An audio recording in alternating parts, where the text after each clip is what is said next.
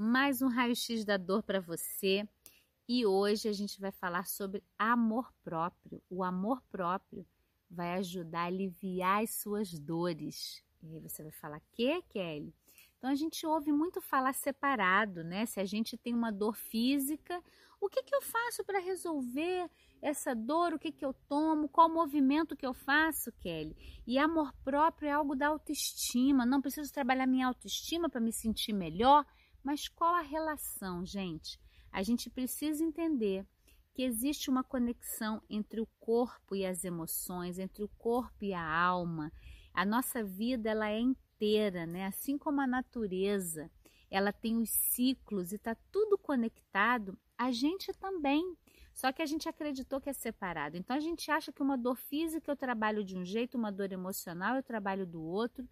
E eu vou dizer que existem muitas causas pelas quais a gente gera uma visão de uma baixa autoestima, né? De achar que eu não sou boa o suficiente, que eu tô sempre devendo, então eu tenho que fazer muito para agradar o outro, ou nas minhas relações, né, de dependência, eu falto adivinhar o que o outro quer para que ele esteja aqui comigo, eu não perca aquela pessoa. Então, são, são várias situações onde a gente vai olhar que existem necessidades íntimas nossas que não estão sendo vistas e a gente está se atropelando. E como que o corpo responde a isso? Né? Eu já falei para vocês em algumas reflexões sobre Alice Miller e um livro que transformou a minha vida, que foi A Revolta do Corpo. Você pode estar tá sempre linda, agradando a todo mundo, fazendo com que as pessoas se sintam bem, e o seu corpo está se revoltando contra você se revoltando porque você pode esconder dos outros as suas dores, mas não do seu corpo.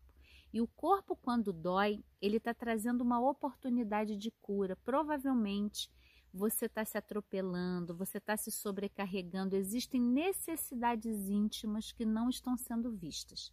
Então, meu convite hoje, nesse raio-x, é para você se olhar aí com um olhar de raio-x dentro de você. Que necessidade íntima está sendo negada a você que está gerando essa dor hoje, é fazer a conexão. Se você tem uma dor que te incomoda, que está aí presente, fecha os seus olhos um pouquinho, pergunta para o seu corpo, ele vai te responder. Qual necessidade íntima minha eu estou desrespeitando?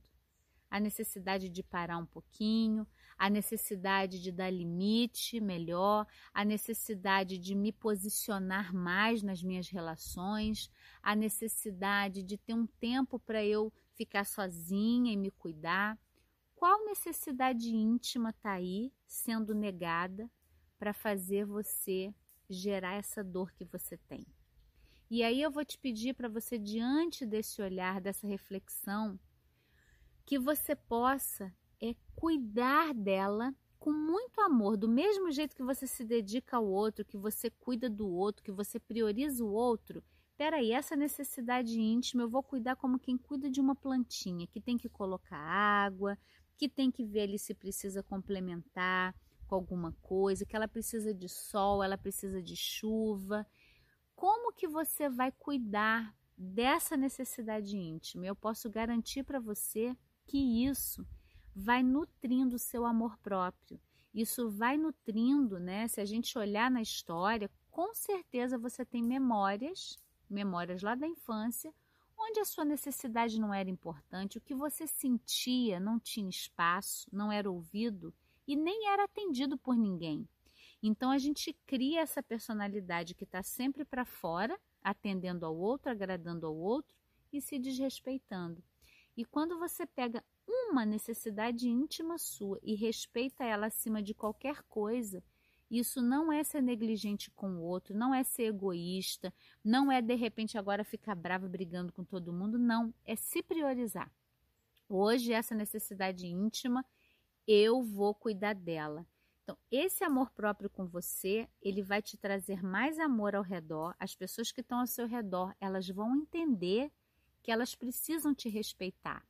Mas esse respeito só vem se você se dá ele primeiro, se você coloca esse limite primeiro e ele passa a ser importante. Quando eu me desrespeito, o outro, imagina, o outro vai olhar as necessidades dele e eu estou ali a serviço do outro. E depois isso vira uma dinâmica muito gostosa onde você pode dar e receber. Você acaba trabalhando um equilíbrio entre o dar e receber.